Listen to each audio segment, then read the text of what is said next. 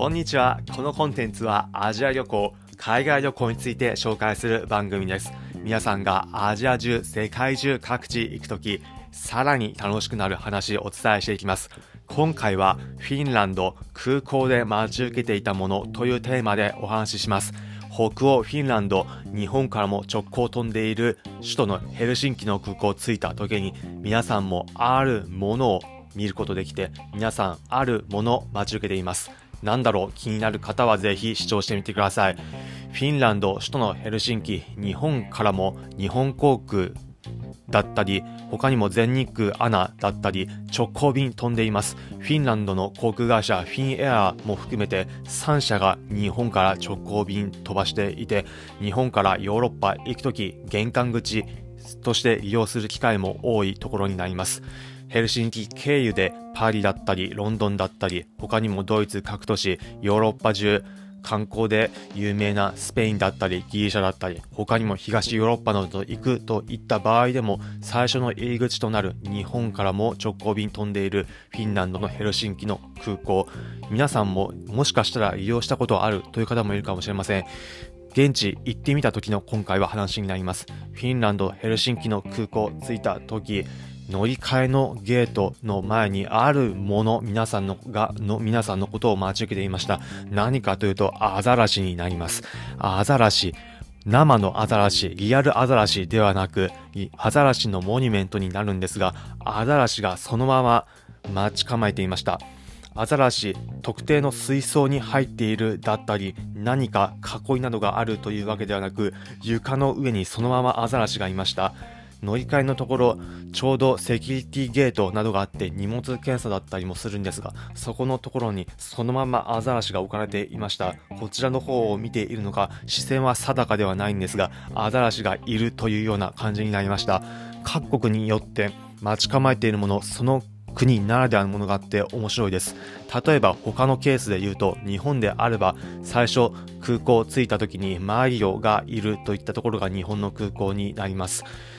アニメだったり他にもゲームなど日本が世界に誇るもの、世界で知れているものとして世界中で認知されていますが、それらしいものとして日本の場合は空港を着いた時、マリオだったりポケモンなどが描かれているもの、看板だったりが置かれているというケースにもなりますし、他にも南アジアのスリランカの最大都市コロンボの空港行った時はコロンボの空港に仏像がいました。スリランカ仏教の国なのでさすがだなというふうに感じられるところでもありました。そういったようにその国ならではのものが空港その国に最初入った時の観光客だったり渡航者をお出迎えしているんですがフィンランドのヘルシンキの空港の場合はアザラシがいました。北欧のところで皆さんもイメージあるかもしれませんが、アザラシだったり様々なものを見ることができます。フィンランド様々なところ観光スポットありますが、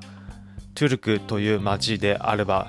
様々なものを見ることもできますし、他にもナンタリという街であれば日本でもおなじみのムーミンのテーマパークがあったりします。フィンランド観光名所も様々あり、他にもサウナなども日本人にとっては有名です。水族館などでは空港で見たののリアル版のアザラシ見えるかもしれません。なかなか行く機会はなくて乗り継ぎだけという方でもあっても空港内にはムーミンカフェなどもあるので日本人にも馴染みあるところでおすすめです皆さんもヨーロッパなど行く機会あればもしかしたらヘルシンキ経由で行く機会あるかもしれません。その場合は空港のお出迎えアザラシ見つけてみて旅行情緒味わってみてください。ということで最後に今回のまとめです。今回はフィンランド空港で待ち受けていたものというテーマでお話ししました。結論ヘルシンキの空港皆さんのことアザラシが待ち構えています。今回の放送を聞いてへえ現地そんな風になってるんだだったり面白かったという方はいいねの高評価ハートマークポチッと押していただければ幸いです。このコンテンツはアジア旅行海外旅行について紹介する番組です。皆さんがアジア中世界中各地行くときさらに楽しくなる話お伝えしていきます。